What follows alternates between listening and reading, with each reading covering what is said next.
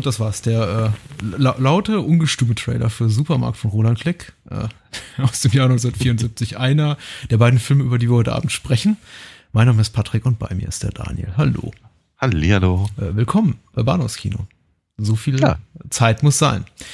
Ja, 182 Episoden und äh, wir kommen endlich zu Roland Klick, einem Filmemacher, der äh, schon lange auf meiner Wunschliste steht. Äh, hm auf der sich Namen finden von jenen, die wir noch zu besprechen haben. Und äh, er ist einer der letzten, glaube ich, so wirklich ein Must-Dos, die hm. das noch abzuhaken gilt. Oder was denkst du? Äh, ich freue mich, ich freue mich auf jeden Fall, dass wir jetzt endlich mal die Gelegenheit äh, haben, weil du hattest von ihm ja schon relativ früh an äh, zu Beginn unseres Podcastes äh, äh, ähm, gesprochen und ich kannte ihn ehrlicherweise bis vor kurzem gar nicht. Ähm, also außer aus Erzählungen von dir weil er halt irgendwie ähm, im, im Zuge der, ähm, äh, der, der, der Filmemacher der, der 70er immer so ein bisschen unterm Radar geflogen ist halt, ne? Also ja. zumindest, zumindest im Nachhinein, ja. Das ist richtig. Äh, gestern hatte ich noch äh, The a Hungry Hunter gesehen, den 2013 ja. Dokumentarfilm, der auch im Rahmen ja. der Berlinale lief vor, vor, vor drei Jahren. Ja, sehr, sehr schön ist. Das ist im Übrigen auch dann äh, meine erste Berührung mit, äh, mit Roland Klick waren, außer wie deinen Erzählungen, ja. äh, was mich dann eben auch dazu gebracht hat, äh, zu sagen, ich will ganz dringend über, über Filme von ihm reden. Ich musste gerade nochmal dran denken, weil eben, glaube ich, Haag Bohm, der, der Bruder von Marquardt Bohn, die Hauptrolle in Deadlock spielt, das der zweite Film ist, über den wir heute Abend reden auch, auch sagt, äh, Roland Klick hätte irgendwie ein Star werden können oder wäre derjenige Regisseur gewesen von der, sagen wir mal, von, von der jungen deutschen Regisseur, die damals irgendwie so auf der, auf der Bildfläche auftraten, von denen Bohm geglaubt hätte, dass die ganz groß werden. Und er war ja auch kurz davor und ja. was ganz Großes zu machen mit Bernd Eichinger und hat es dann, was glaube ich auch im Rahmen dieser Dokumentation, die äh, durchaus empfehlenswert ist, ja. auch nie so ganz klar wird, woran es denn dann letztendlich gescheitert wird. Äh, gescheitert ist. Den Film hat übrigens ja. Sandra, Sandra Prechtl inszeniert, also The Heart is a Hungry Hunter. Mhm. Äh, aber alle reden davon, ah, er hätte es schaffen können, genau wie Willi in Supermarkt, aber. nee. Ja, das ist eine interessante Frage. Ich glaube, er war, also ich würde, ich würde mal schätzen, er war nichts, er war nicht zum richtigen, zur richtigen Zeit am richtigen Ort mit dem, was er da tatsächlich gemacht hat. Ja, ähm, zu der Zeit wollte man, glaube ich, man, man, man, man wollte zwar mit, ich, ich glaube, man wollte durchaus im Kino die, die, die, die harten Themen angefasst haben, aber man wollte sich davon nicht unterhalten fühlen, sondern man wollte sich dafür, davon irgendwie intellektuell, ähm, keine Ahnung, äh, ähm, ja, gebummfiedelt fühlen oder sowas, weißt du? Und dafür waren dann eben, sagen wir mal, Leute wie Fassbinder und, und Herzog und, und, und Wenders natürlich einfach mal die besseren. Ja, ja, ja, ja. Ich, ähm, ich sehe ihn gar nicht so weit entfernt, also was, was so seine, nicht jetzt unbedingt seine, seine Ästhetik, seinen, seinen persönlichen Stil, seine Handschrift als Regisseur betrifft, aber vielmehr so, was so seine Philosophie betrifft, gar nicht so weit entfernt von jemandem wie, wie Herzog, der ja auch ja. extrem idiosynkratische Filme dreht, die äh, ja. Auch sehr unbequem sind und sehr eigene Wege beschreiten, die überhaupt nicht gefällig sind. Mhm. Äh, bis zum heutigen Tage, möchte ich sagen. Aber äh, Herzog ist ja mittlerweile zumindest in, in Übersee eine große Nummer. Der Prophet zählt ja nicht zum eigenen Land. Hierzulande ist äh, Werner Herzog der Typ aus den 70ern. In den USA darf er mittlerweile mit, mit Tom Cruise äh, in, in großen Thrillern mitspielen. Ja. Es ist, äh, ich, ich bin doch überrascht, dass irgendwie Klick so von der Bildfläche verschwunden ist und zumindest in meiner Wahrnehmung ist er das so lange gewesen, bis äh, die Filmgalerie 451, das äh, nette mhm. Berliner Label hier angefangen hat, so, ich glaube Mitte, Ende der 2000er, äh, 2000, mhm. des ersten Jahrzehnts der 2000er, äh, sehr, sehr schöne DVD-Edition rauszubringen. Ja auch im Zuge dieser Neuveröffentlichung der Schlingsi-Filme und so. Also ja. hat sich das Label sehr verdient gemacht. Und da ist mir Klick so zum ersten begegnet und mir ging es da damals wie dir heute, ein paar Jahre später, dass ich gesagt habe, wer ist das eigentlich? Mhm. Ähm, hab die, äh, hab, hab mal so ein paar Bilder aus Deadlock, hatte ich die auch schon mal gesehen, dieses Bild von, von Adolf, wie er vor dem äh, Truck, an dessen Steuer da, da Sunshine sitzt, auf das wir, dem wir da später zu sprechen kommen, sitzt, ist ja schon sehr, sehr, sehr bekanntes Bild irgendwie auch aus ja. äh, dieser Zeit und ich dachte, ach, äh, damals, ach, das äh, interessant, dass ich mich, nie, mich niemals gefragt habe, woher eigentlich dieses, dieses Stillframe stammt und als ich den Film dann zum ersten Mal sah, dachte ich nur, Oh wow. Ja. Da hast du echt das verpasst. Ja, auf jeden Fall. Also genau, genau, genau dieses Gefühl teile ich auch. Und dieses, äh, wie, wie, wie, wie konnte das eigentlich an mir vorbeigehen? Das ist wirklich, es ist wirklich ganz schrecklich, finde ich, ja. Aber umso mehr kann ich mich freuen, die Sachen jetzt zu entdecken. Ja, und ähm, wir tun es auf eine gewisse Art und Weise auch zusammen, denn tatsächlich, obwohl ich jetzt äh, Deadlock schon ein paar Mal gesehen hatte und Supermarkt jetzt auch schon zum, zum äh, dritten Mal gesehen hatte, ist tatsächlich, sind tatsächlich auch die Filme von Klick nichts, sind keine Werke, mit denen ich mich groß intellektuell schon auseinandergesetzt habe, dass ich mich eigentlich mhm. immer so, so, so sehr, so stark in der Magengrube treffen und so sehr ja. irgendwie ähm, im, im Herzen treffen, dass ich danach immer relativ wenig Lust daran verspüre, analytisch ja. dran zu gehen und mich zu fragen, okay, wie waren jetzt die, war die darstellerische Leistung und der Inszenierungsstil und äh, mhm. all die, all die technischen, all dieses, dieses, dieses formelle, formalistische, was ich irgendwie da lieber irgendwie zur Seite schiebe. Und heute müssen wir es vielleicht tun, zumindest. mal, mal, also so, so wahnsinnig technisch sind wir ja sonst auch nicht. Wir versuchen ja schon aus dem mit, mit, äh, wie soll ich sagen, mit äh, unserem Grad an Informationen durchaus ein bisschen aus dem Bauch auch zu argumentieren. Ja?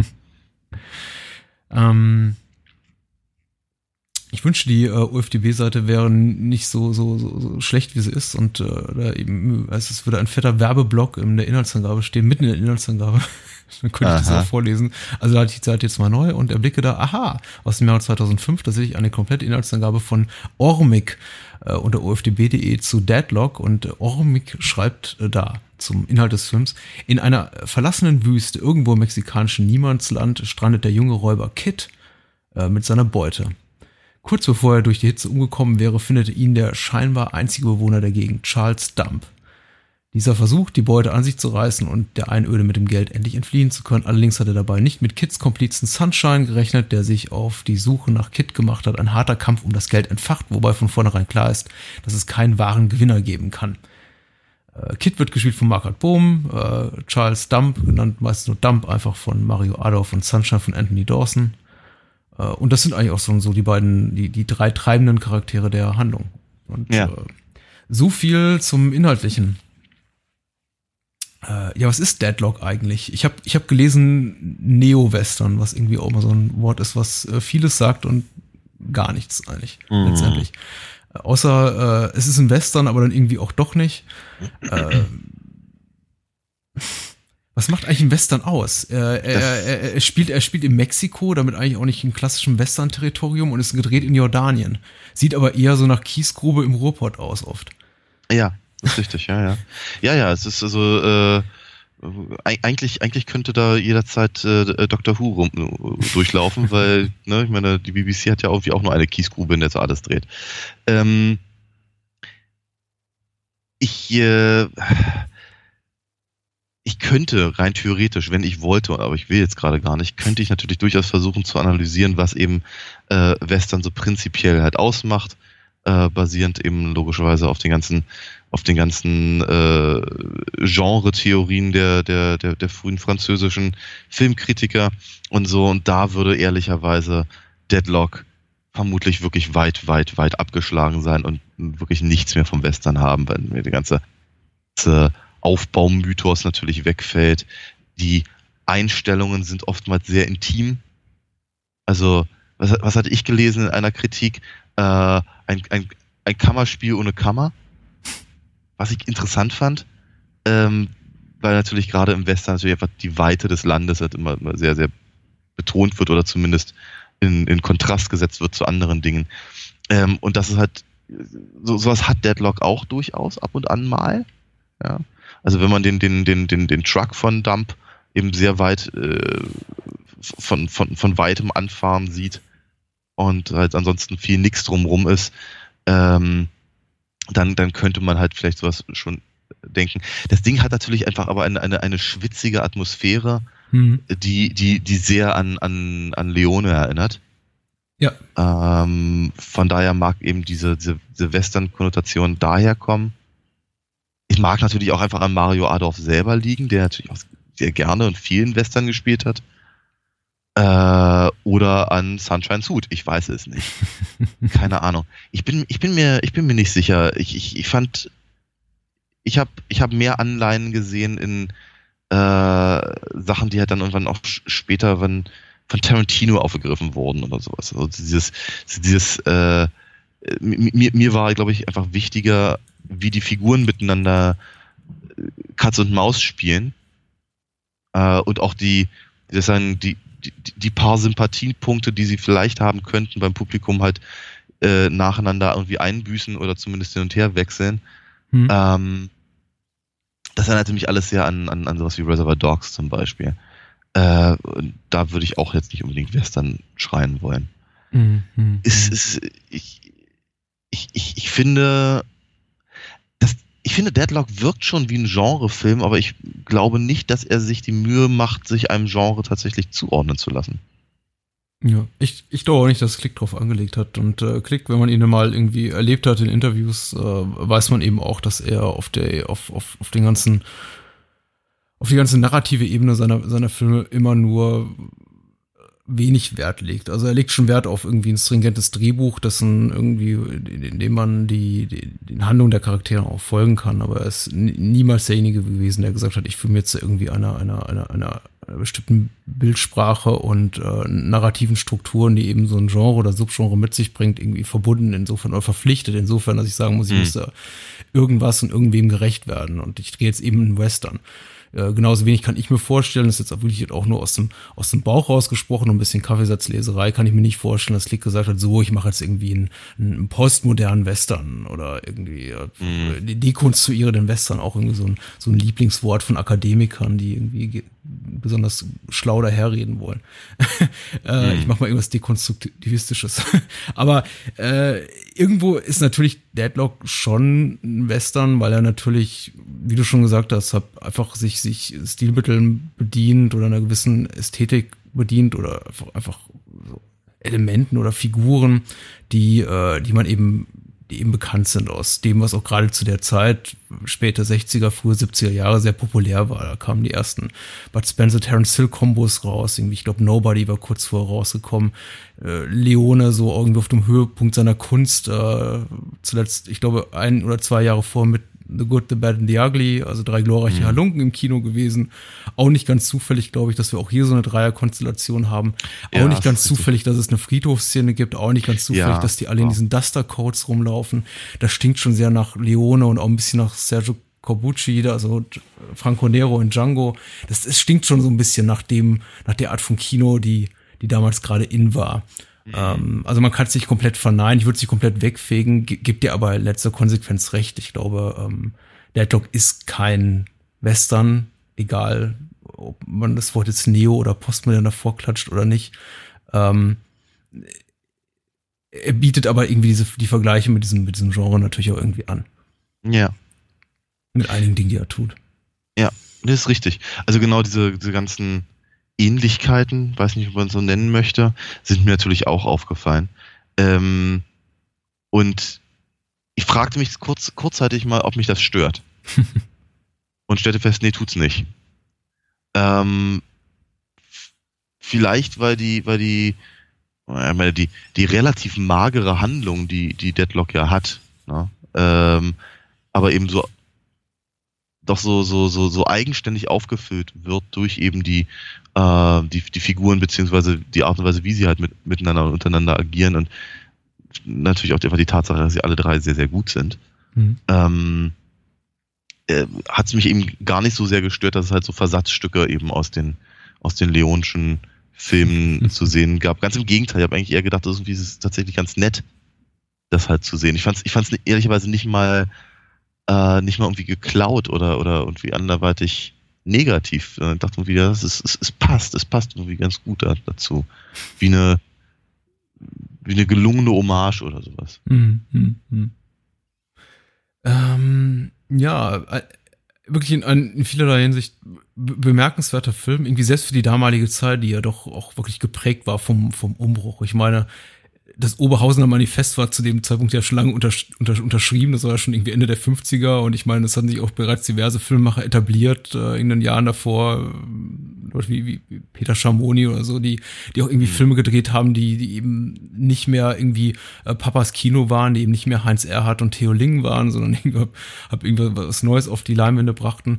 Aber ich finde Deadlock oder Roland Klick in dem Fall geht irgendwie auch nochmal auch nochmal ein Stück weiter. Äh, denn ich, ich glaube, er hätte sich auch wirklich einfacher machen können und irgendwie schon zu dem damaligen Zeitpunkt, weil ich glaube, sein, sein, sein erster Langfilm Bübchen ja zumindest auch bei der Kritik sehr, sehr gefeiert wurde, zu dem Zeitpunkt auch schon die Möglichkeit gehabt, äh, was durchaus vielleicht was konventionelleres, gefälligeres zu machen, mit dem man vielleicht eher Massenpublikum erreichen kann.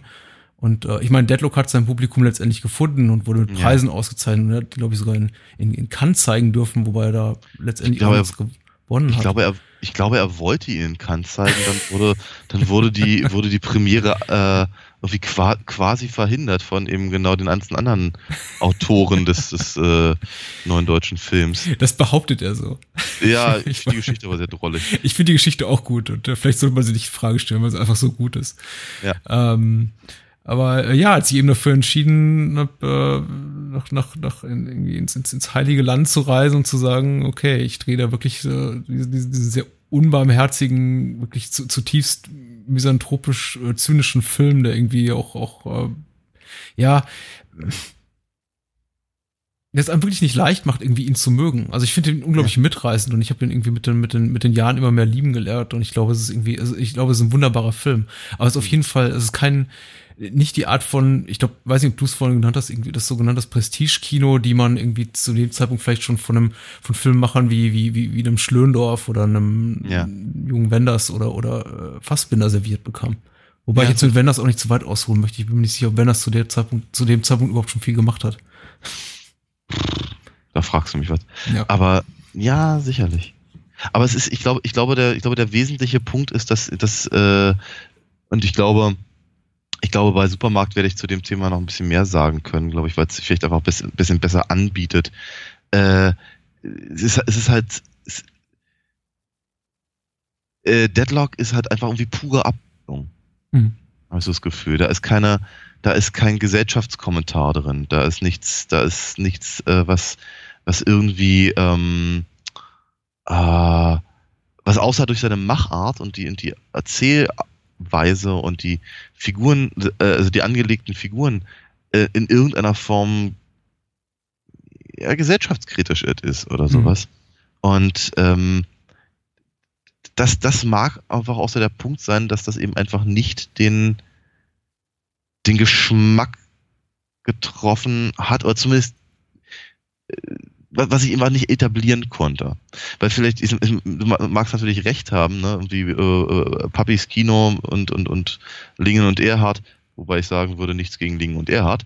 Ähm, aber es ist natürlich, sagen wir mal so, dieses, im Prinzip ist es, es ist doch so, im, im, im, deutschen Film ist doch Unterhaltung seit den, seit den 70ern spätestens verpönt. Das muss ja, es muss ja immer irgendwie eine, muss ja immer eine, tiefer gehende Bedeutung haben. Eine, eine, man muss rauskommen und, was, und sagen, man hat was gelernt. Im Ernst? Und das sagst du in einer Zeit, in der Filme wie Fuck You Goethe irgendwie die Abräumer sind an den Kinokassen? Ich weiß nicht. Oder mm. redest du jetzt immer, immer noch in den 70ern?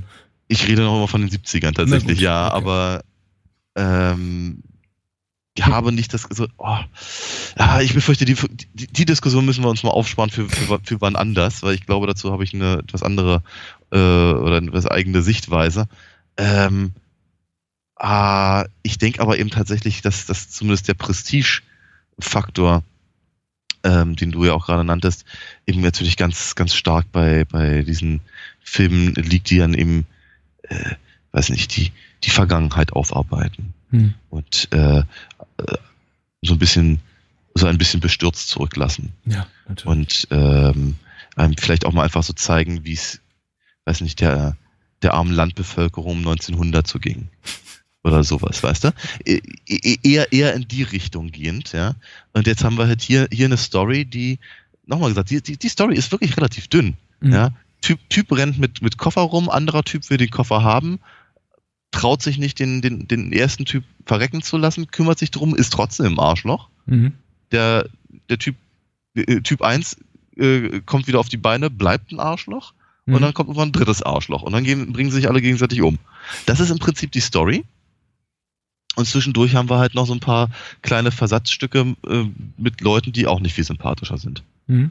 Ähm, und das ist eben, das ist, das ist schon fast nihilistisch, ehrlicherweise. Ja, definitiv. Ja, weil es hat, es hat, es hat keinen, es hat keinen, es hat keinen tieferen Sinn. Ja, da wird, da wird ja, weiß ich nicht, keine Ahnung, nicht die, nicht die Gier des Menschen in Frage gestellt oder oder oder äh, weiß ich nicht, keine Ahnung, die die Gutmütigkeit von jemand anders irgendwie als äh, ähm, äh, auf den Sockel gestellt oder irgendwas in der Richtung. Und das ist im. Prinzip nur, nur das, was ich gerade versucht habe, mit wenigen Worten zu erklären. Und ich glaube einfach tatsächlich, dass das vielleicht beim Publikum ankam und natürlich hat der, hat, hat er ja äh, das Filmband in Gold bekommen, lese ich hier gerade. Und äh, offenkundig sind die Leute ja durchaus ins Kino gegangen. Ähm, aber es hat sich offenkundig nicht so, nicht so durchgesetzt, dass man sich eben tatsächlich 40 Jahre später noch so sehr dran erinnern mhm. würde. Das finde ich so seltsam. Ich würde mich übrigens sehr freuen, wenn einer unserer Zuhörer uns aufklären kann über die Zuschauerzahlen, die der Film damals hatte in Deutschland. Ich habe es nicht rausbekommen, weil das ist äh, bis, glaube ich, irgendwie in die späten 70er relativ schlecht dokumentiert, wie viele Zuschauerzahlen wirklich Kinofilme hatten in Deutschland. Da sind immer nur, ich habe immer nur Zahlen zu den Top 10 oder Top 20 gefunden, wo gefunden, in, in denen sich Deadlock natürlich natürlich nicht wiederfindet. Nicht zuletzt ja. aufgrund der Tatsache, dass es ein Film ab 18 war, ich glaube erst seit sechs, sieben Jahren überhaupt erst ab 16 Jahren freigegeben ist und äh, ah, okay. naturgemäß in Erwachsenenfilm nicht so viele Menschen reinströmen wie jetzt 1970 wahrscheinlich in, weiß ich nicht, den neuesten was war 1970 so populär? Wahrscheinlich irgendwie ein Nobody ist der Größte oder sowas. Hm. Ähm, who knows? Ich weiß es nicht. Ich habe es irgendwie gar nicht mehr so auf dem Schirm. Ich äh, versuche wirklich. Ich, ich habe mir jetzt beim Sehen wirklich versucht, aktiv die Frage zu stellen, was hat irgendwie äh, Klick dazu getrieben, den Film zu machen, den er da gemacht hat. Und was ist ja. das eigentlich? Wieso gucke ich mir den an? Und äh, genau, voll, vollkommen richtig sagst, äh, wieso habe ich da eigentlich einen Film vor mir, der auf dem Papier gar nicht so viel bietet, der eigentlich Versatzstücke aus äh, anderen Filmen irgendwie wiederkäut, äh, teilweise irgendwie ziemlich direkt zitiert, man könnte sogar sagen plagiiert, der ähm, auf, auf, auf Figurenebene auch nicht viel Neues bietet, sehr, sehr wenig, sehr, sehr schmal gezeichnete Figuren, die ja so viel Komplexität haben wie eine Streichholzschachtel, mit Ausnahme vielleicht von, von Dump, der mit diesem ganzen Selbsthass, der, der offensichtlich an ihm nagt, so ein bisschen, bisschen komplexer gezeichnet ist, definitiv, als jetzt irgendwie Sunshine oder Kid, die ja eher, ja, bis zum Ende eigentlich eher enigmatische Figuren bleiben, ja. die wir irgendwie auffüllen müssen, selber als Zuschauer mit einer Art Geschichte und uns denken müssen, was zwischen den beiden passiert ist. Also, es ist relativ klar, was zwischen den beiden passiert ist, aber was genau irgendwie woher diese, diese spezielle Dynamik zwischen den beiden stand, wie lange sie sich vielleicht schon kennen oder, mhm. oder was sie verbindet oder irgendwas auseinanderbringt. Letztendlich müssen wir uns die dazu dichten. Also da ist gar nicht so viel auf dem Papier, äh, außer einer sehr schlichten, schlichten schlichten Dreiecksgeschichte mit viel menschlichem Drama, weniges davon irgendwie, irgendwie vieles davon vorhersehbar, bis vielleicht auf den, Achtung, Spoiler, relativ äh, frühen Tod von Dump, der irgendwie als erster von den dreien ins Gras beißt. Was ja. ich zumindest damals so beim ersten Sehen äh, nicht erwartet hatte, weil Mario Adolf ja schon der größte Star war, der in dem Film mitspielt. Richtig, ja. Und ja, da dem Film ja auch irgendwie so, so, auch ein bisschen so, so quasi das Gesicht leid. Mhm. Ähm, aber äh, der, der, ist eigentlich, der, der ist eigentlich nicht so wahnsinnig viel auf dem Papier und trotzdem funktioniert das alles sehr, sehr gut und trotzdem ist man eben am Ende erschüttert und äh, nimmt es eben auch in Kauf, dass äh, Jessie, die offensichtlich geistig minder bemittelte Tochter der, der Dorfprostituierten, wobei das Dorf besteht ja eben irgendwie nur aus, aus, aus, aus drei Holz- oder Wellblechhütten, äh, ja. sich dann am Ende zu Kit aus welchem Grund auch immer irgendwie magisch hingezogen fühlt, vielleicht auch nur aufgrund ihrer äh, geistigen Beschränktheit, ich weiß es nicht. Irgendwie nimmt es einen eben doch so mit und äh, wo, wo kommt das eigentlich? Wo, wo, ja. Warum packen einen diese Figuren, die, die so gar nichts zu bieten haben letztendlich? Ja. Außer, außer fies, mies, ja, nihilistisch trüb zu sein und einem irgendwie mit irgendwie fast fast die Laune zu verderben durch ihre alleinige Präsenz. Ähm, ist es der, ist es der tolle Soundtrack von Can oder damals The Can für kurze Zeit? Ähm, äh, ich glaube schon. Ich glaube, das spielt irgendwie schon, Musik spielt in dem Film irgendwie insofern eine wichtige Rolle, dass ich nicht nur irgendwie den, den, den Soundtrack für sehr gelungen halte, die Songs für sehr gelungen halte, auch die, die, die instrumentale Begleitmusik für sehr gelungen halte, als auch, dass ich es immer sehr schön finde, dass eben auch ein Stilmittel, was, was Leone auch so mit ein bisschen kultiviert hat, dass eben die Musik auch eine aktive Rolle spielt in der Handlung. Mhm. Äh, teilweise sogar auf der visuellen Ebene, zum Beispiel in der Szene, der Adolf als Dump da quasi dieses Lockenspiel für die beiden Schurken spielen ja. muss und dann noch böse bestraft wird, als er mal keinen Ton trifft. Aber auch in dem Sinne, dass eben auch die Figuren immer zu hören scheinen, was da für Musik gerade auf der Tonspur läuft und darauf auch reagieren. Bis ja. sogar dann irgendwie in so einem kleinen Meta-Moment so sogar, sogar, sogar plötzlich die Nadel springt äh, vom, vom Plattenteller. Und ja. man dachte erstmal so, der, der, der, der, der, der Song liegt irgendwie nur auf der Tonspur, aber die, die Protagonisten hören das nicht und plötzlich äh, verweisen sie mhm. direkt darauf. Ja. Und ich glaube, durch diese modernen Elemente packt einen der Film auch so. Mhm. Oft. Unvorhergesehen. ja. Ich komme hier vom Stückchen aufs Hölzchen und weiß ja nicht, ob letztendlich in irgendwie der großen Runde das alles so wirklich äh, Sinn und Verstand macht, was ich hier gerade so von mir gebe, aber äh, ich versuche gerade meine Gedanken zu sortieren und alle müssen mir zuhören. Es tut mir leid. ich finde das völlig in Ordnung. Ich finde das nämlich total spannend, weil ich ihm, äh, du hattest, du hattest ganz am Anfang gesagt, dass du eigentlich den, den, den Film oder die Filme von Klick gar nicht so sehr analysieren magst, wenn du sie gerade gesehen hast. Und äh, ähm, mir geht das halt auch sehr ähnlich. Ich habe auch so das Gefühl, dass da, dass da eben viel einfach nur ähm, äh, Stimmung beim Film halt wichtig ist und und ähm, die, Frage, warum die so funktioniert hat, entweder gar nicht stellt oder halt sehr viel, sehr viel später erst. Mhm. Ähm, von daher bin ich dir eigentlich gerade sehr dankbar, dass du versuchst, das irgendwie zu, zu sortieren. Weil ich bin, ich bin mir nicht sicher, ob ich es kann.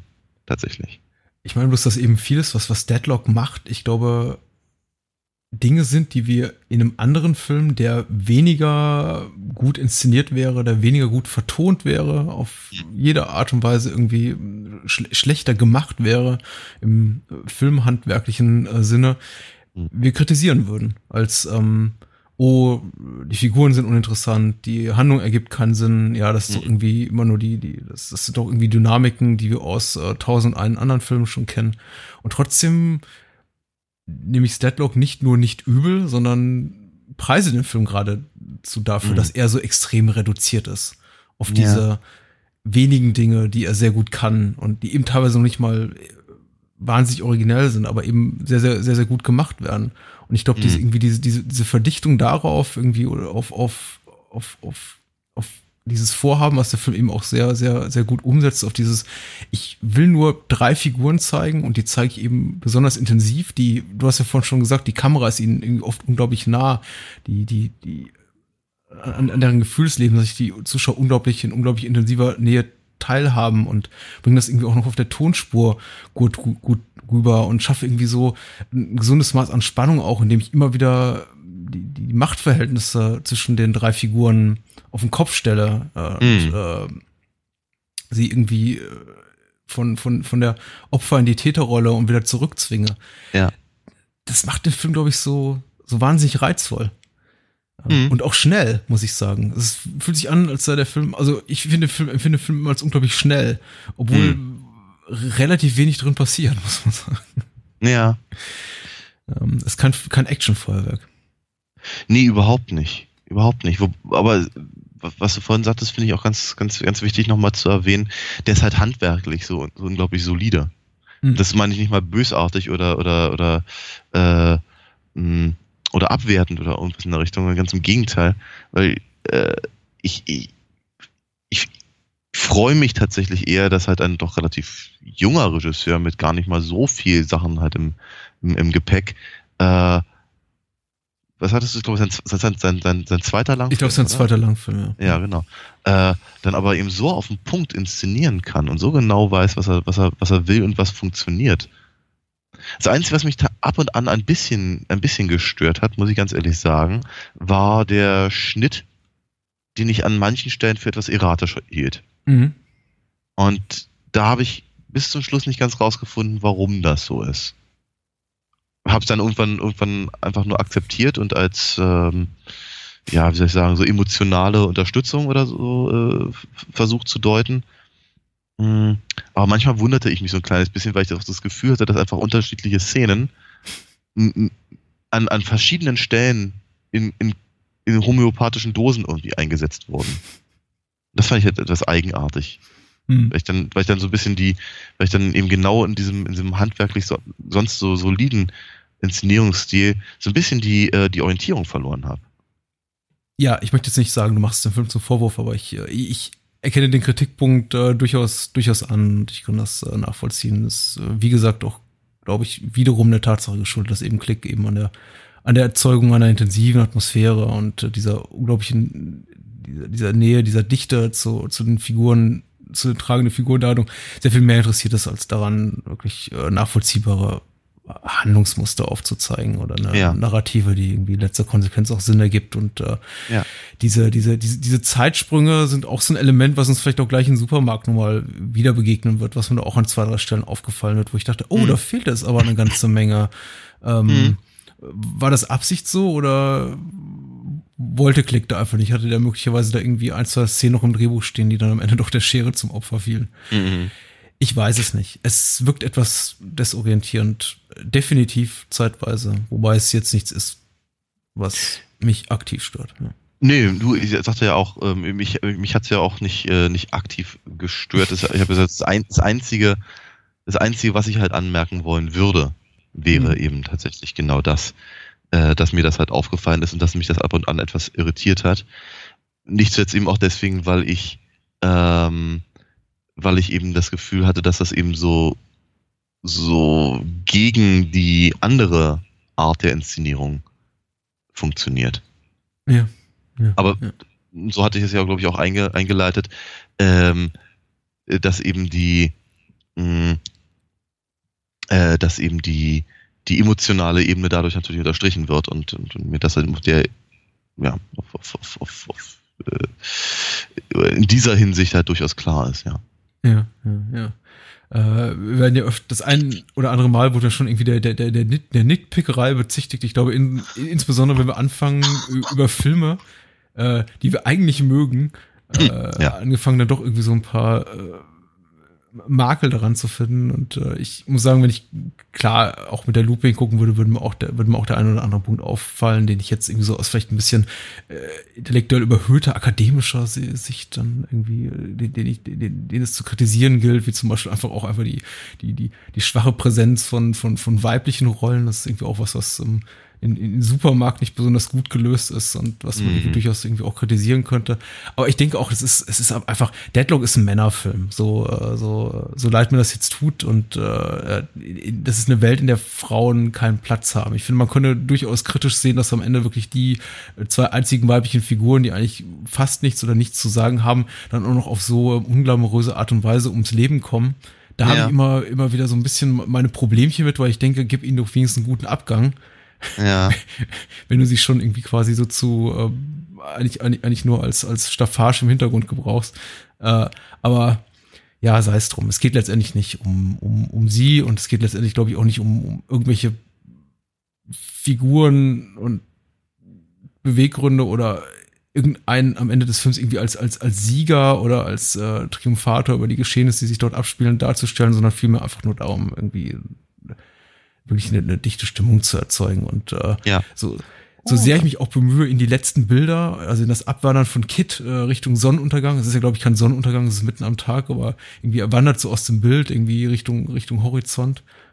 So sehr ich mich auch bemühe, irgendwas reinzudichten, stehe ich jedes Mal davor, da sitze davor und denke mir, hm, ja, eigentlich, ja, ist jetzt gar nichts passiert. Da steht eigentlich noch äh, ähm, in genau derselben beschissenen Situation wie irgendwie vor 90 Minuten, wo es das jetzt eben ein paar mehr Leute tot sind. Ja, ähm, genau. Und das, und das Auto auch nicht. Auto damit sagen? Ja. ja, genau. Ja. Ja, eben vermute ich gar nichts. Und das ist jetzt genau, ich glaube, der, der, das, das, das, das ist genau, glaube ich, der Punkt, der äh, dann eben vielleicht so auf, auf lange Sicht eben dafür gesorgt hat, dass eben vielleicht nicht unbedingt nicht unbedingt Klick eben derjenige ist, an den man äh, im deutschen Kino äh, in, den, in den 70ern erinnert. Mhm. Ähm, er hat es ja weiterhin versucht.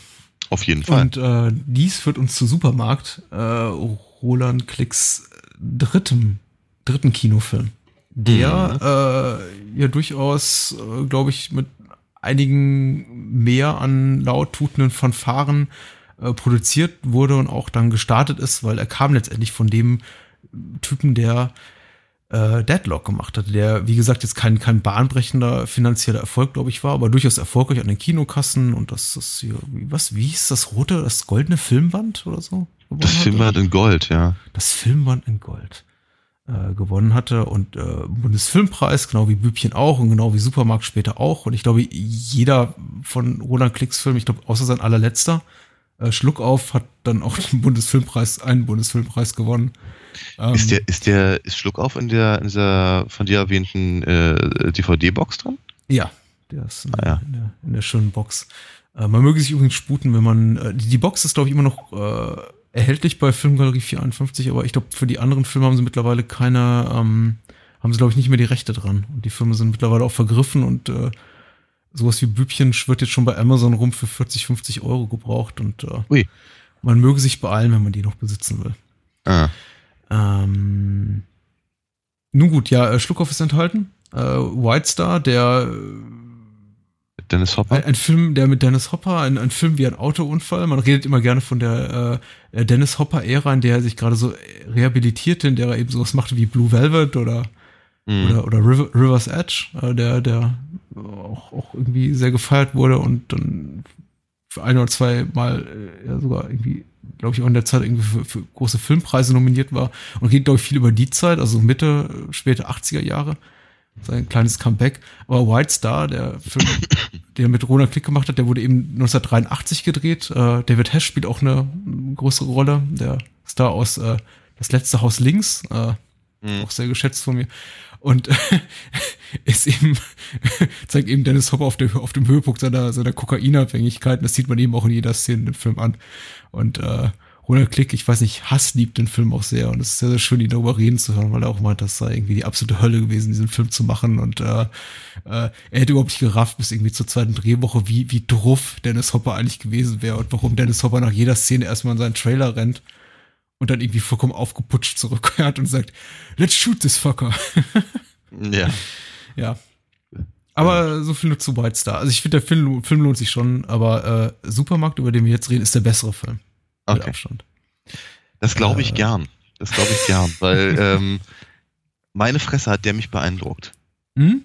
Also ich glaube, also ich glaube deutlich mehr als äh, als als Deadlock. Äh, wobei natürlich der Vergleich hier an der Stelle komplett hinkt. Ich denke, die Filme sind äh, völlig andere Tierchen. Hm. Auch sehr, auch wenn halt beiden halt irgendwie eine so eine so eine Art Gangsterballade zugrunde liegt. Hm. Was war das? Das war der Deckel meiner Cola-Flasche. Ach was? Live, on air. Guckst du. Ja, ja. Sprich weiter. Äh, jetzt bin ich ein bisschen. Deine Cola-Flasche hat mich ein bisschen rausgebracht. Ähm, ja, nee, wie gesagt. Keine Marke äh, genannt. Keine ja. Marke, kein Product Placement. Entschuldigung. Okay. Bitte. Jedenfalls, ähm, wir halt beide völlig, völlig unterschiedlich. Ähm, und in, äh, im Supermarkt sehe ich halt deutlich mehr halt einen, einen, einen Ansatz äh, für die Frage, die du vorhin gestellt hast, was will uns der Autor damit sagen? Ja, also mhm. äh, ich, ich, ich, habe schon das Gefühl, dass halt hier auf jeden Fall eine Milieustudie vorliegt.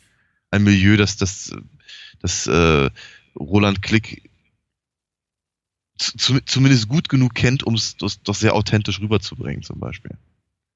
Mhm. Und ähm, ja, wie gesagt, also der Film, ich, äh, auch, auch, auch hier Soundtrack ganz wichtig und den will ich gleich ganz vorne, vorne weg erwähnen. Äh, ich glaube, dass das, äh, das der, der, der Titelsong von Marius Müller-Westernhagen hier unter dem Pseudonym Marius West äh, ähm, vorgetragen, kommt ja relativ häufig vor. Ähm, ich glaube, es sind acht oder neun Mal, ja. Ja, wenigstens, ja. Aber nie, nie, in, nie in Gänze bis zum Ab. Ähm, ist aber, ist aber eben auch wirklich äh, ein starkes Stück und außerdem auch sehr, äh, wie soll ich sagen, stimmungsangebend einfach. Und wie gesagt, also mich hat, mich hat, er, mich hat er wirklich sehr, sehr, sehr, sehr begeistert, aber vielleicht möchtest du erstmal die, äh, die, die Inhaltsangabe vorlesen. Hm. Ich äh, grusel mich immer mit das bisschen von Inhaltsangaben, insbesondere bei Filmen, die ich sehr, sehr gerne mag, weil ich denke, ja. ich hoffe, die versauen es nicht. Mhm. Ähm, man will ja Lust machen. Keine Sorge, werden sie. äh, Schub oder Schab äh, schreibt im Jahr 2004 bei der UFDB. Hamburg in den frühen 70ern. Der 18-jährige Willi ist von zu Hause abgehauen und lebt seitdem auf der Straße. Der Journalist Frank äh, will ihm aus dieser Situation helfen und lässt bei ihnen, bei sich und seiner Freundin wohnen. Willi hält es dort allerdings nicht lange aus und landet erneut auf der Straße. Er verliebt sich in die junge Prostituierte Monika und will sie dazu bringen, mit dem Anschaffen aufzuhören, um an Geld zu kommen. Lässt Willi sich mit dem alkoholkranken Gangster Theo ein, der ihn zunächst auf den Strich schicken will, um homosexuelle Freier auszurauben. Wenig später macht er Willi zu seinem Komplizen und plant einen Überfall auf einen Geldtransporter. Ähm, viel Handlung für 80 Minuten, muss man sagen. Ja. Sehr viel mehr als äh, Deadlock. Das, äh, glaube ich, klingt ja auch durch durch die Inhaltsangabe. Äh, Willi wird gespielt von äh, Charlie Wirt Wirtzejewski. Ich bin mir nicht ganz sicher, wie man den Herrn ausspricht. Ähm, Wirklich ist, schwer, der hat aber auch nichts weiter gemacht, ne? Der hat auch nichts weiter gemacht. Es, ich, ich, ich bin mir nicht so sicher, ob äh, äh, ähm, Klick mit seiner Schauspielleistung so zufrieden war oder überhaupt irgendjemand, denn mhm. äh, man, man, man sollte nicht verschweigen und äh, das wird ab irgendwie zum ersten Mal, wenn er Mund aufmacht, auch sehr klar. Er ist nachsynchronisiert, wie eigentlich alle. Ja. In ja. den Filmen, das mag einfach daran liegen, dass es eine Low-Budget-Produktion war und man vielleicht auch keinen, keinen guten Ton mal hatte. Aber ähm, er synchronisiert sich eben nicht selber. Er wird von auch von Marius Müller-Westernhagen synchronisiert. Ja äh, der eben auch den Titelsong singt. Ja. Und äh, äh, nicht zuletzt, glaube ich, aufgrund dessen, und das hat irgendwie mal meine schlaue bessere Hälfte erkannt, die äh, ja auch mal Schauspielerin war und auch Sprachtraining genommen hat, dass er lispelt. Sie meinte, der lispelt. Und wenn du irgendwie die, dir die Ohren zuhältst, dann äh, kannst du quasi beim Lispeln zugucken. Ah. Und äh, vielleicht nicht zuletzt auch ein Grund, warum er keine große Karriere danach noch hatte. Möglich. Ähm, aber wir haben auch ein paar bekannte Namen. Michael Degen spielt, habt ihr Journalisten. Oh ja. äh, mhm. Eva Mattes, sehr junge Eva Mattes, äh, krass, ja. ich glaube, so, so jung habe ich es nie wieder gesehen an irgendeiner Stelle. in, in, den, in den 43 Jahren seitdem habe ich sie nie wieder so jung gesehen. ja, so jung kommen wir ähm, sowieso nicht zusammen. Ja, ja. Und irgendwo in dem Film ist auch Witter Pohl. Sieht im, steht im Abspann. Und jedes Mal, Ach, wenn der Abspann läuft, denke ich mir, jetzt habe ich Witter Pohl wieder verpasst. so was auch. Ähm, ich frage mich ja im Vorspann, ähm, ja. steht, steht ja auch Udo Lindenberg. Ja, Background-Musik äh, Udo Lindenberg. Ich frage mich, ob es der Udo Lindenberg ist. Ich meine, der Name selber ist ja jetzt nicht so. Äh, aber ich meine, Hamburg, das würde schon passen, ne? Ja, ja, ja. Ich, ich, ich würde meinen, ähm, Udo Lindenberg konnte man sich wahrscheinlich 1973 noch leisten. Das wird, das wird etwa dieselbe Zeit gewesen sein, in der zusammen mit Willem und Otto Walkes eine WG hatte. Also von daher. Ja, wahrscheinlich. Ich, mir ist letztens sowas passiert, als ich mit dem Oliver Nöding äh, den, den, deinen dein Urlaubspodcast, Vertretungspodcast gemacht habe, wo wir über Pumpkinhead geredet und im Abspann ah. von diesem 88er-Film lief dann plötzlich Guns N' Roses Sweet Child O' Mine und wir haben uns gefragt, wie, wie sich dieser, dieser, diese kleine Produktion diesen Song leisten konnte und die Antwort war einfach, weil es ein Jahr ungefähr war, bevor Guns N' Roses irgendwie richtig big in Business wurden und mhm. ich nehme mal an, mit, mit, mit Udo und, ähm, und Supermarkt ist es wahrscheinlich eh nicht bestellt. Mhm. Ja, Wahrscheinlich brauchte Udo zu der Zeit noch das Geld. Ja, möglich. Ähm, wer weiß, wer weiß. Ähm, wann, wann war der erste große Hit von, von Udo Lindenberg? War das, äh, war das, war der schon 70ern Hits gehabt? Äh, ja, sicher. Mit, mit Panikorchester. Aber ähm, puff, kannst ja. mich an Sachen fragen. Ja. ja. Ja. 73 kam Andrea Doria raus. Also, ah. vielleicht mag auch einfach nur Roland Klick. Das kann ja auch sein. Vielleicht war die Branche einfach nicht so zynisch. Vielleicht hat man da einfach noch gesagt, hier komm, bist mein Kumpel, mach ich mal. Ja. Nein. Möglich, aber sagen wir mal, zumindest auffälliger ist halt Celebration, mhm. ähm, der eben wird an, an, an, an, an, an vielen Stellen halt läuft. Ein bisschen, bisschen ja, wie soll ich sagen, ich, mich, mich erinnert er so ein bisschen an eine, an eine etwas, etwas, etwas wütendere Fassung von, was ich, Cat Stevens Songs oder sowas. Mhm. Aber, aber zu, zumindest, zumindest halt, äh, was halt sehr, sehr, sehr schön passt, ist eben einfach, dass der Film, äh, dass, dass der, dass der Song eben überhaupt keine Grund, also keinen Grund zu feiern irgendwie äh, aufkommen lässt. Genauso wenig wie der Film selber. Ich meine, äh, Willi ganz abgesehen dass ich, davon, dass ich ihm irgendwie die 18 nicht so ganz abnehme. Äh, äh, ja. Sie, sieht halt sieht halt ziemlich abgefuckt aus und und und sieht eben auch aus als äh, ja es hätte ja einfach nicht nicht besonders viel Grund sich zu freuen über egal was und er tut es ja mhm. auch ehrlicherweise nicht und sagen wir mal die die Sachen die ihm halt im Laufe des Films äh, passieren machen die Sache ja auch nicht nicht wirklich besser ähm, gleichzeitig ist natürlich in diesem Song eben auch irgendwie, glaube ich, die, ja, der, der, der, der Wunsch da äh, verankert, dass es halt irgendwie besser wird. Und das scheint ja Willi durchaus voranzutreiben. Ja. Ähm, selbst wenn er eben irgendwie nicht die Möglichkeiten hat, ob es nur die geistige Kapazität ist oder einfach die Chancen, äh, sein, sein, sein Leben zu verbessern, äh, versucht es ja mit kleinen, kleinen Sachen. Und wenn es halt nur gerade ist, eben die, die Klofrau zu beklauen, äh, oder, oder, oder eben ähm, Zucker aus, dem, aus, dem, aus der Kneipe mitgehen zu lassen oder irgendwas in der Richtung. Hat immer so kleine, kleine Schritte. Ansonsten, mhm. was ich halt, was ich halt an äh, Charlie Wierziejewski hm, äh, halt durchaus schätze, ist, dass er wirklich wirkt wie so ein, wie so ein Blatt im Wind. Mhm. Find, der, der, der, der, der Typ treibt halt einfach durch den Film und mit sehr, sehr wenigen Ausnahmen übernimmt er überhaupt irgendeine Form von, von Verantwortung für das, was, was da mit ihm passiert, was andere mit ihm machen oder in welche Richtung sie ihn, in, in, in treiben. Und das, mhm. das, äh, das bringt eben auch eine, eine, eine, ganz interessante Stimmung halt natürlich, einfach so ein Zeitgefühl halt. Mhm. Mhm.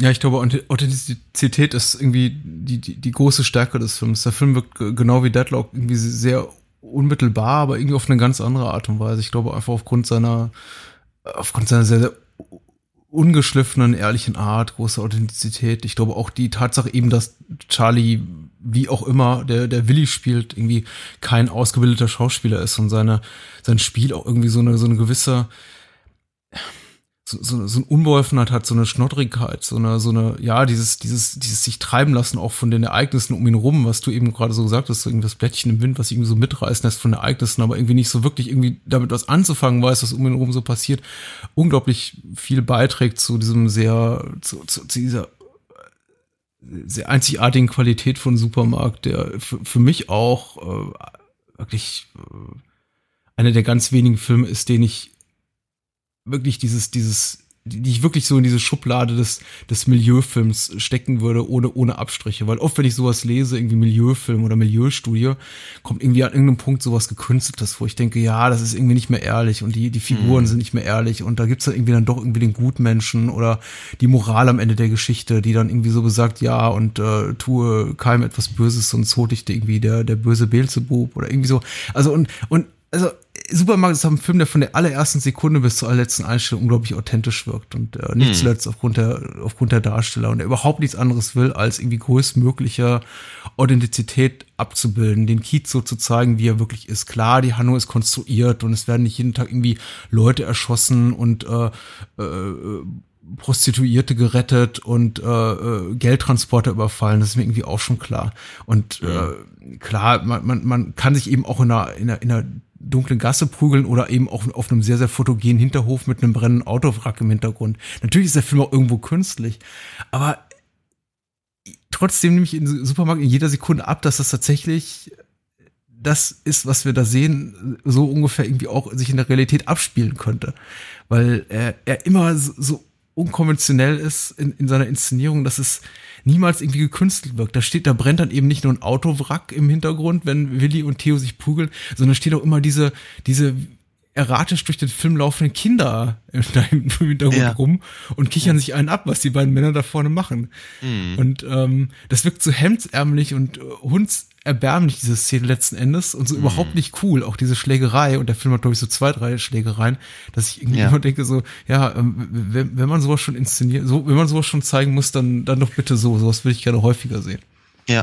Ähm, Absolut richtig. Aber ich finde, ich finde eben auch, äh, äh das, wir sind der, der, der diese, diese Authentizität hält er eben wirklich äh, über den gesamten Zeitraum aufrecht, selbst wenn er in Figuren bringt, in Theo zum Beispiel, ist vollkommen durchdesignt. Das merkt man ja durchaus. Von, ja. Der, von der, von der, von der, von der fettigen Frisur, die, keine Ahnung, seit wie viel, wie viel Wochen nicht mehr gewaschen wurde und einfach wirklich nur durch den, durch den Kamm irgendwie gehalten wird. Ähm, und bis, bis, über, über, über sein, sein, sein, sein, sein, sein tiefschwarzes Gangster-Outfit, auch so mit leichten Cowboy-Touch und all das. Äh, wie die, Figur, die Figur ist halt, ist halt, wie soll ich sagen, die, sie, sie, sie, sie, sie, sie schreit dich eben schon an, dass ich bin im Film. Aber ja. andererseits, Theo wirkt auch wie eine Type, die sich vorkommt wie im Film. Und das finde ich gar nicht so verkehrt. Und tatsächlich, ich finde, ich finde, also ich, ich muss natürlich ganz ehrlich sagen, ich bin für, für äh, so Supermarkt ist ein Jahr vor meiner Geburt in die Kinos gekommen.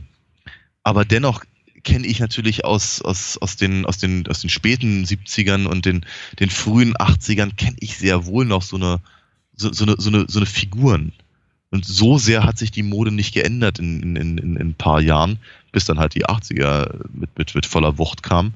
Ähm, aber ich kenne auch noch, ich kenne auch noch so eine, so eine Büro, Räume, wie zum Beispiel da bei den, bei den, bei den Bullen, wo dieser, dieser, dieser, dieser, dieser furchtbare, weiß ich, Streetworker oder wie man ihn nennen möchte, da, mhm. äh, da irgendwie versucht, irgendwie die, die, die, äh,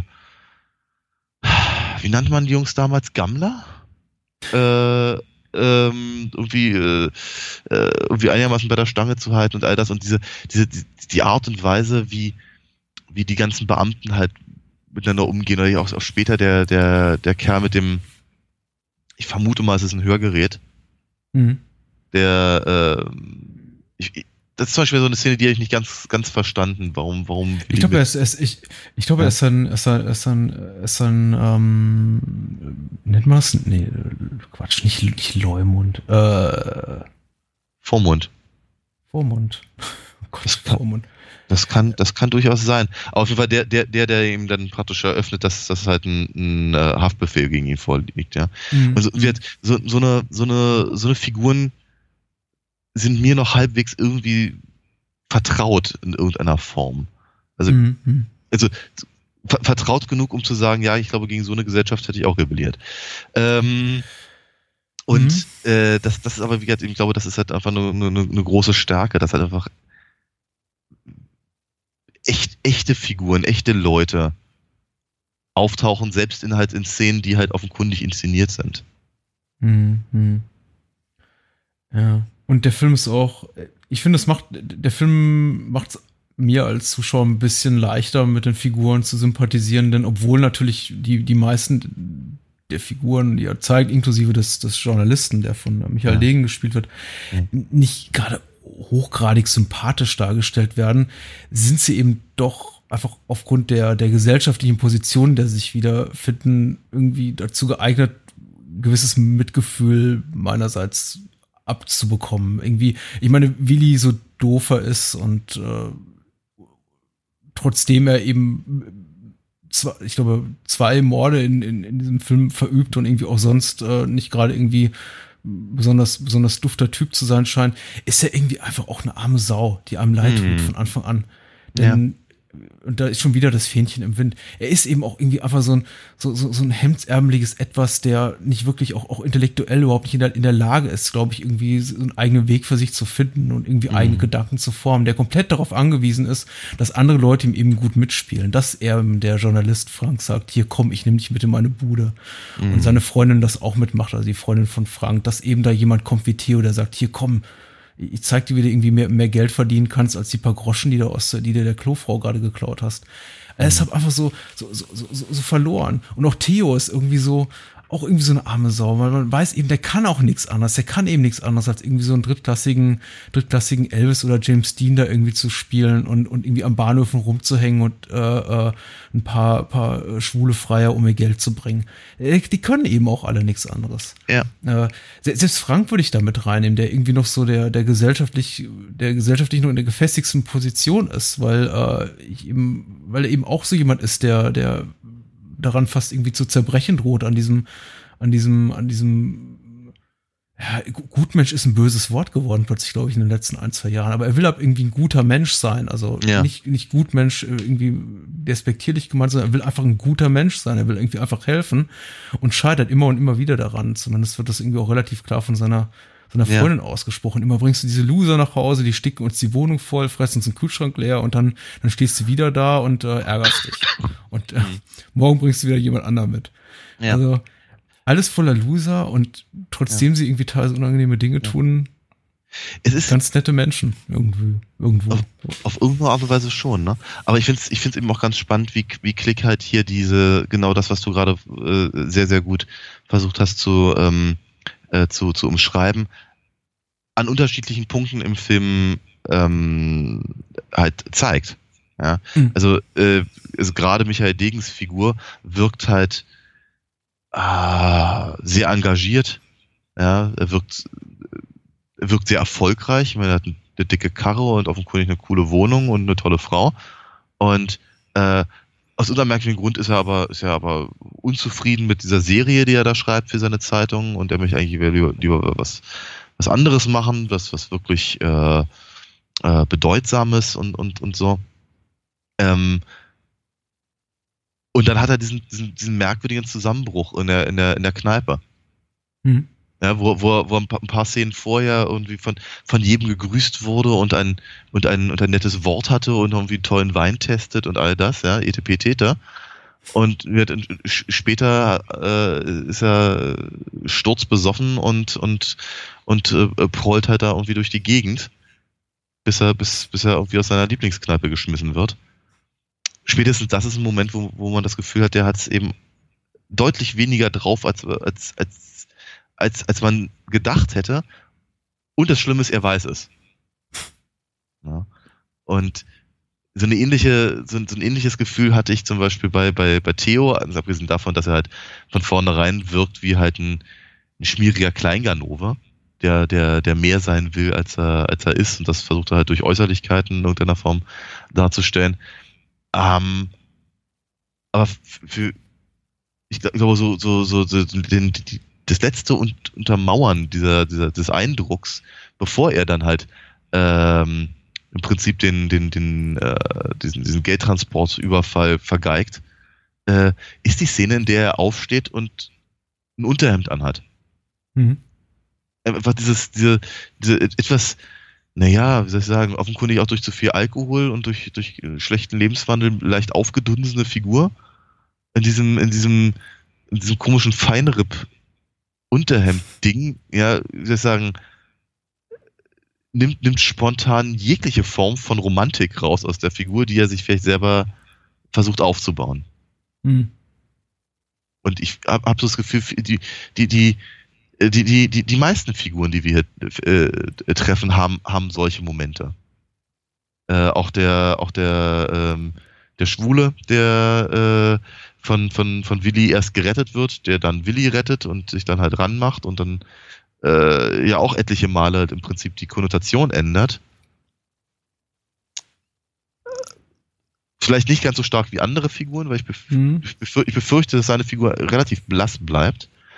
Ähm, aber auch, äh, auch, auch, auch er hat halt so ein, so ein, zwei Momente, wo eben einfach so die Fassade bröckelt, weißt du? Mhm, mh. Äh, ich frage ich frag, wie viel Intention, wie viel, wie viel, be wie bewusst die Entscheidung war, der äh, Figur des schwulen Freiers, der doch eine tragende Rolle, eine entscheidende Rolle spielt in, in, ja. in dem Film. Insofern, dass er halt einfach auch dafür mitverantwortlich ist, dass eben Willi diesen großen Absturz, der eben die zweite Hälfte des Films prägt, so, so erlebt, warum sie ihm keinen Namen gegeben haben. Ja. Äh, denn klar, er ist am Anfang irgendwie so quasi das, das Gesichts- und, und namenslose Opfer, der nur dafür taugt, äh, ausgenommen zu werden, aber entwickelt mhm. eben ganz eindeutig Persönlichkeit. So, so schmal die auch gezeichnet sein mag. Du hast ja vollkommen recht. Das ist eine Figur, die irgendwie nicht wirklich bis zum bitteren Ende ausgelotet wird. Wie die meisten Figuren eben nicht. Ich meine, auch über Willi wissen wir nicht wirklich viel. Das ist sehr, sehr elliptisch, die Art und mhm. Weise, wie uns die ganze Background-Story von Willi präsentiert wird. Aber ähm, bei, bei, bei, bei dem schwulen Herrn mittleren Alters ist es eben auch wirklich so, dass man das Gefühl hat, da gäbe es doch theoretisch so unglaublich viel zu erzählen. Ja. Äh, warum wohnt er in diesem großen Villa? Wo, wo, wo ist das genau? Was macht er eigentlich beruflich? Warum ja. wohnt er da mit seiner Mutter zusammen, Mutter. die das offenbar ja sein, seiner Mutter, seiner Frau. Na, ich, ja, nee, nee, sie sagt, sagt, mein Sohn ist, ist gleich Ja, wieder da. se- se- Rennt sie seine Mutter, weg, genau. Ja, genau ja. Ja, ja, die sind die, die, die, die den Lebenswandel ihres Sohns ja offensichtlich gut, nicht nur gut heißt, sondern ihn irgendwie sogar, sogar mit einem Lächeln quittiert und akzeptiert. Was ja ehrlicherweise Gefühl- 74 auch nicht so unbedingt an, an der Tagesordnung Nee, nee, auf jeden Fall. Nee. Also man muss ja, kann, kann sich ja ungefähr ausrechnen, aus welcher Generation die Mutti stammt. Also das ist halt schon eher ungewöhnlich.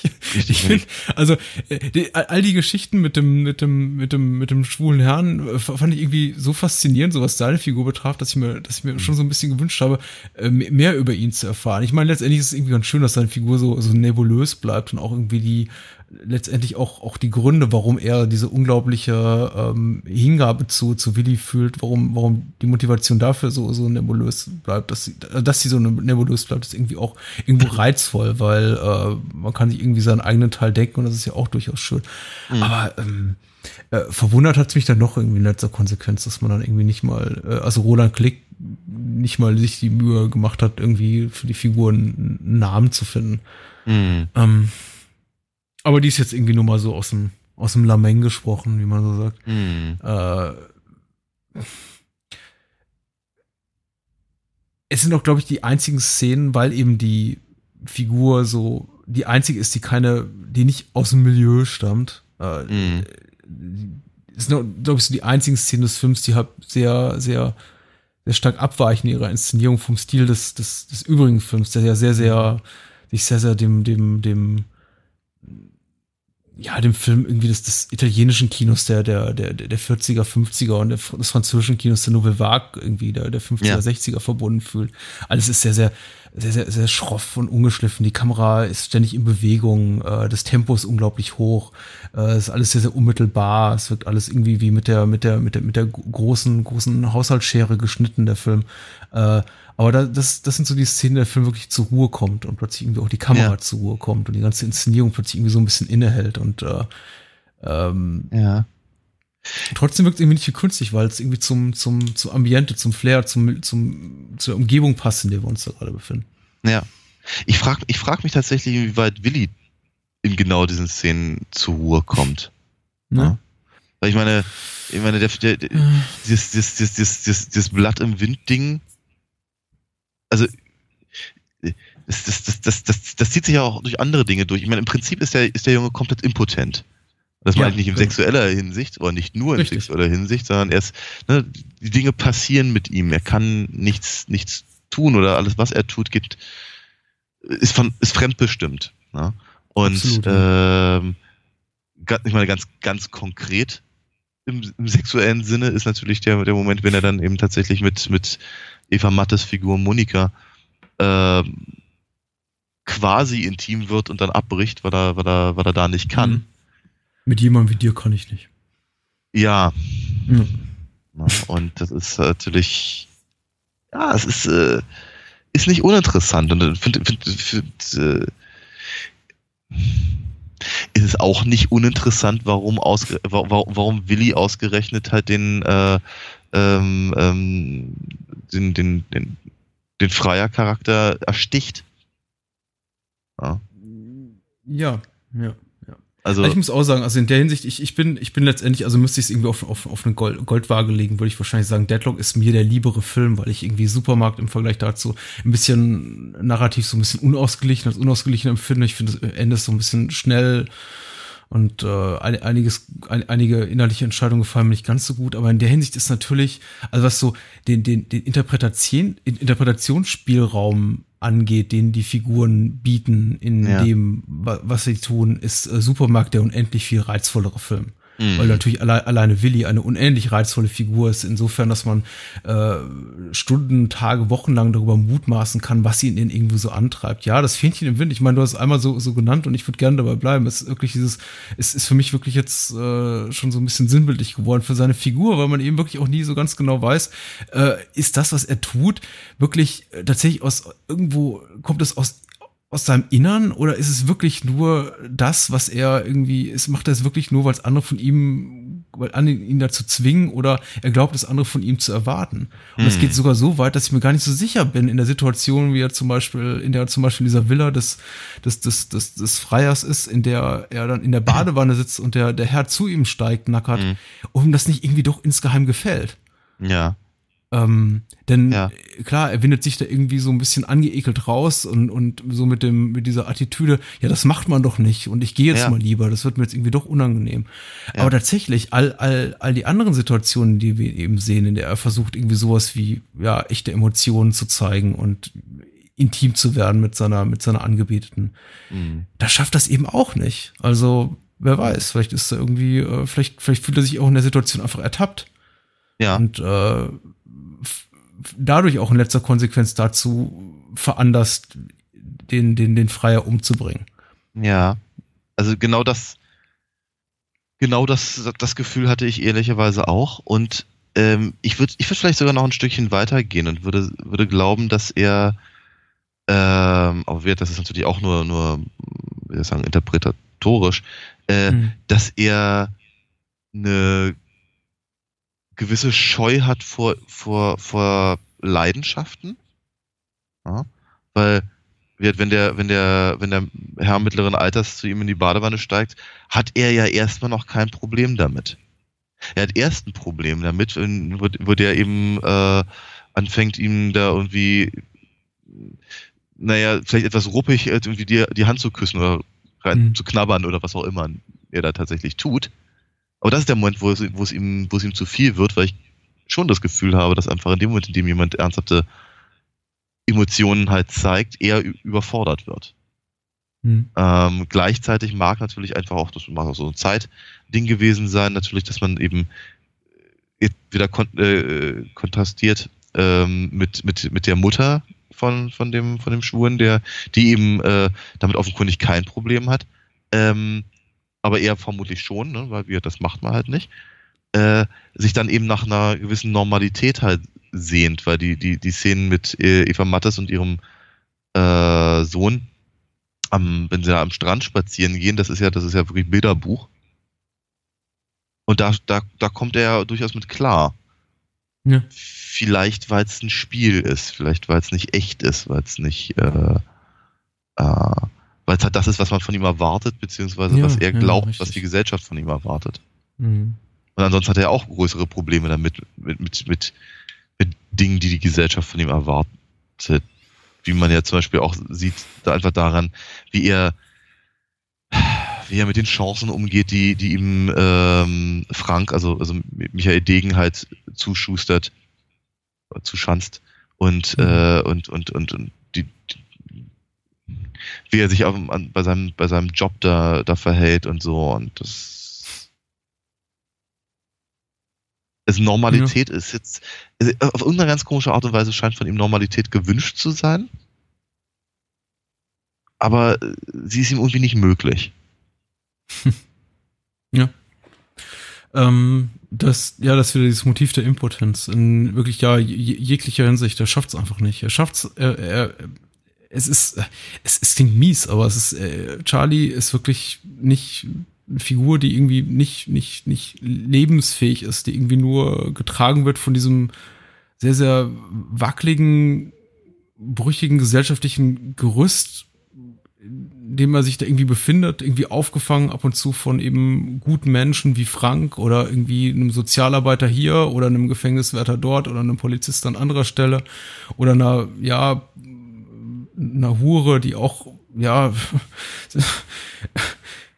die, die, die, die irgendwie sowas für ihn empfindet wie, vielleicht nicht echte Liebe, aber sowas wie irgendwie, so, so eine aus, vielleicht auch aus, aus, aus, aus Mitleid ge, ge, geborener Empfindsamkeit, Liebe, liebesähnlichen Gefühl.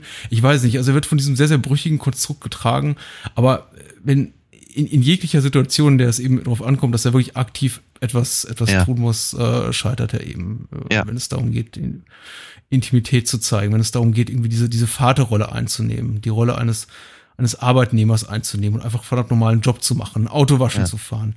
Es Ja. ist ihm einfach nicht möglich. Und es ist ihm einfach auch nicht möglich, mit, äh, es ist nicht möglich, mit Konfliktsituationen umzudrehen, äh, um, um, umzugehen.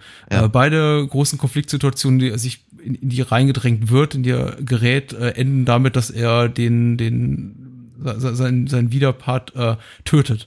Richtig, Ähm, ja. Ich möchte sogar, ich möchte sogar meinen, der, der zweite Mord, den er verübt, nämlich an seinem, Achtung, Spoiler, ähm, an seinem Kompagnon Theo, ist der noch, das ist der noch unnötigere Mord. Ja, Weil in diesem Moment aktiv noch nicht mal irgendeine Art von Bedrohung ausgeht von, von Richtig. Theo. Ich meine, Ja. bei dem schwulen Ja. Freier haben wir wenigstens, der, der hat wenigstens quasi das, das bedrohliche Telefon in der Hand, mit dem er irgendwie mit der Polizei droht und sagt, so, äh, hier, Kindchen, jetzt geht's dir an den Kragen.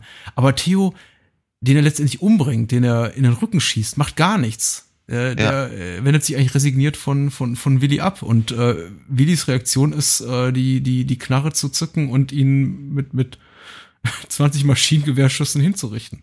ja, ja. Ähm, Was vermutlich aber ehrlicherweise aus Willis Sicht fast so aussehen könnte, als würde er endlich mal aktiv werden. Ne? Das ist ja das perfide daran, dass es eben völlig unnötig ist. Es ist over the top dazu auch noch. Und äh, ich meine, Theo selber ist ja auch so eine impotente Figur. Mhm. Ähm, vielleicht ist das eben auch wieder etwas, was, was, was, äh, was Willi halt überfordert. Ja. Ich meine, kurz, kurz vor dem, kurz vor dem ähm, Geldtransporterüberfall muss, muss Willi Theo, der die ganze Dinge, die ganze Sache ausgeheckt hat, zur Raison rufen. Weil der sich halt besoffen hat und irgendwie eigentlich nicht mehr richtig klarkommt. Ja. Und das ist halt vermutlich immer auch wieder eine Form von Verantwortung, die, die Willi weder tragen will noch kann. Mhm. Ja.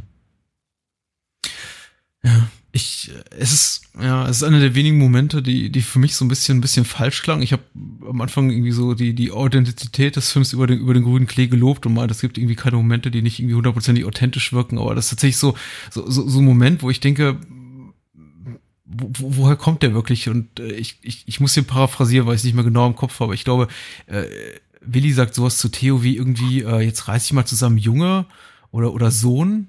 Also er nennt ihn auf jeden Fall, er nimmt auf jeden Fall für so einen kurzen Moment so die, die, Ja. die Rolle des strengen Vaters ein und äh, Richtig, indem er ja. eben auch Theo maßregelt und ihn äh, zur Vernunft ruft. Und es hat ja anscheinend, äh, funktioniert ja anscheinend. Denn eine Viertelstunde später sind sie am Tatort ihres Verbrechens und äh, Theo sieht aus wie ein neuer Mensch.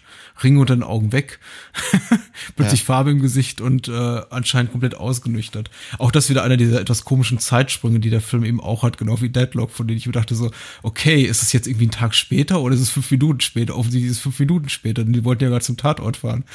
Aber Ja, äh, sei es drum, ja. jedenfalls, ja. vielleicht waren sie Kaffee trinken, sehr starken Kaffee trinken. Aber das sagst ist ja ja. eine der wenigen, ja, genau, sagst du stimmt. tatsächlich. Trink mal einen Kaffee, sagt er.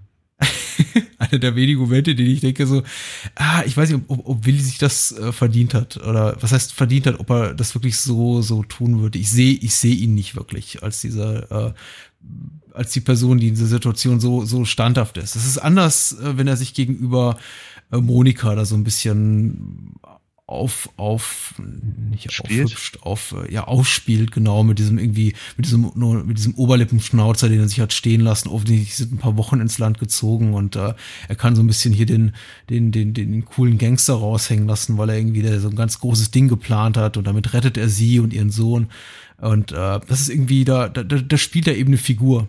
Ja. Und ähm, insofern empfinde ich die Szene auch als einigermaßen glaubwürdig. Aber bei der Szene, in der er irgendwie habt, habt Theo maßregelt und ihn wirklich habt so die Vernunft einprügelt, wirkt er wirklich wie so eine, wie so eine äh, Obrigkeitsfigur, eine authentische Obrigkeitsfigur. Und ich weiß nicht, ähm, äh, ist mir immer, äh, stößt mir immer so ein bisschen sauer auf. Aber es ist eine der ganz wenigen Szenen, die ich für nicht ganz so geglückt halte.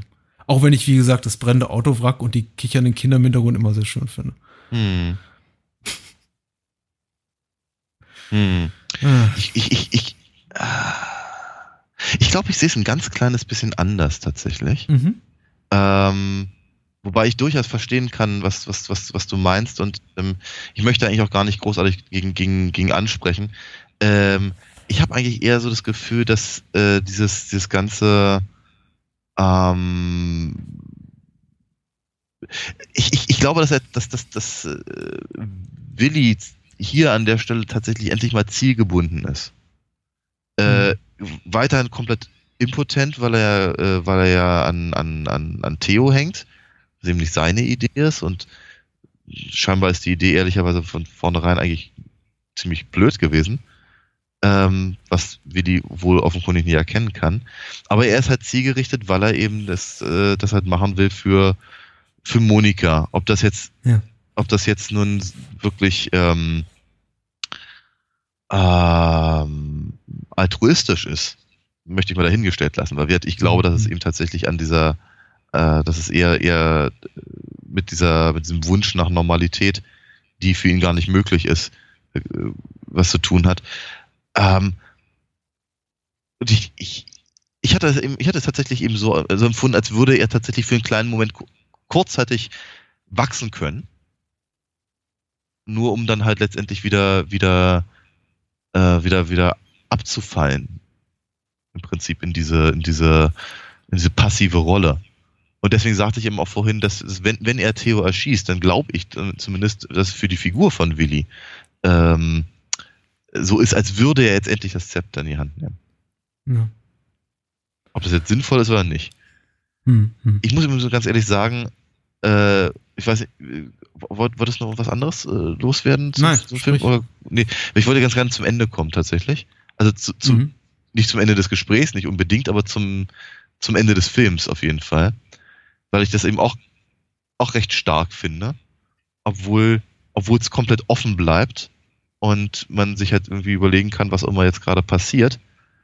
Ähm, aber ich finde halt, ich finde ich finde es, nochmal, das, das mag an dem Song liegen.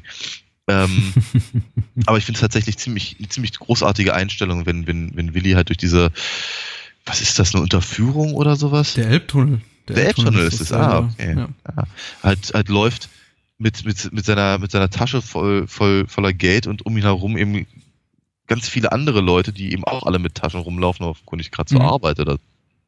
Und er halt so langsam aber sicher halt in dieser, in dieser Menge halt verschwindet.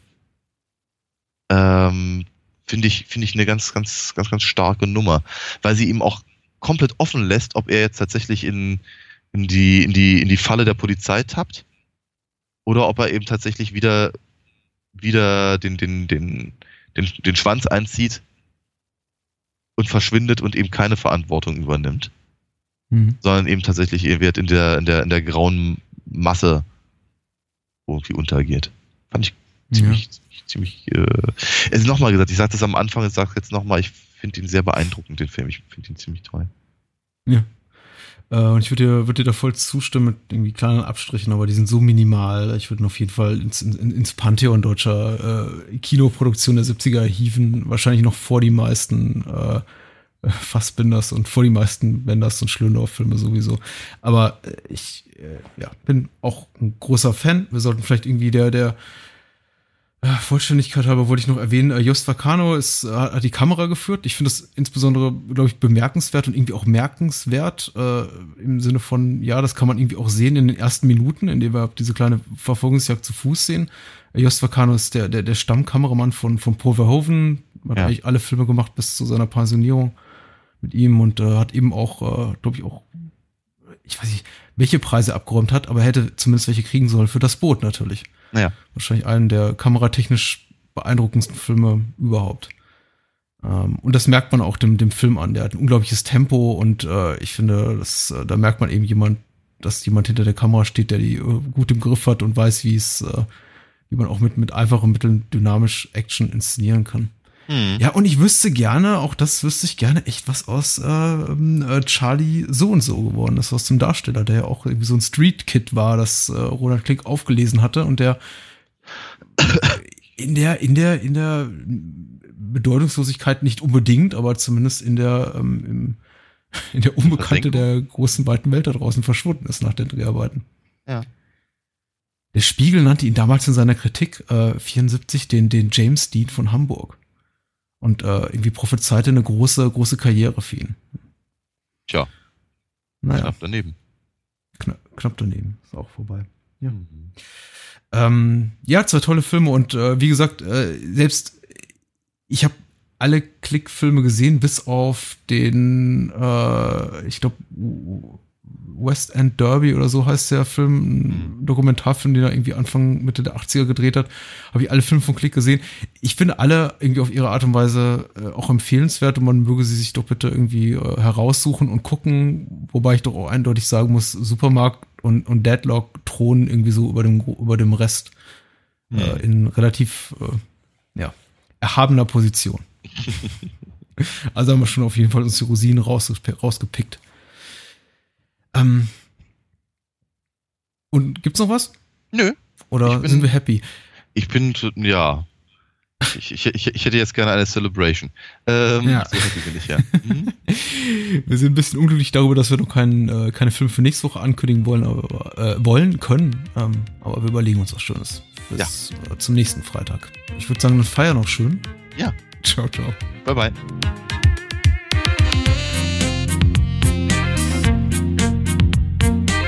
War Bahnhofskino mit Patrick Lohmeier und Daniel Gramsch. Besucht uns unter bahnhofskino.com und schickt Feedback und Filmwünsche an patrick@bahnhofskino.com. Bei Facebook, Twitter, iTunes und über alle bekannten Podcast-Apps sind wir natürlich auch zu finden. Unter alinafox.de könnt ihr Daniels Comics lesen und bestellen. Alina Fox Hörspiele sind übrigens bei Amazon, Audiamo und überall dort erhältlich, wo es etwas auf die Ohren gibt. Natürlich auch im gut sortierten Einzelhandel. Vielen Dank fürs Zuhören und adios! Thank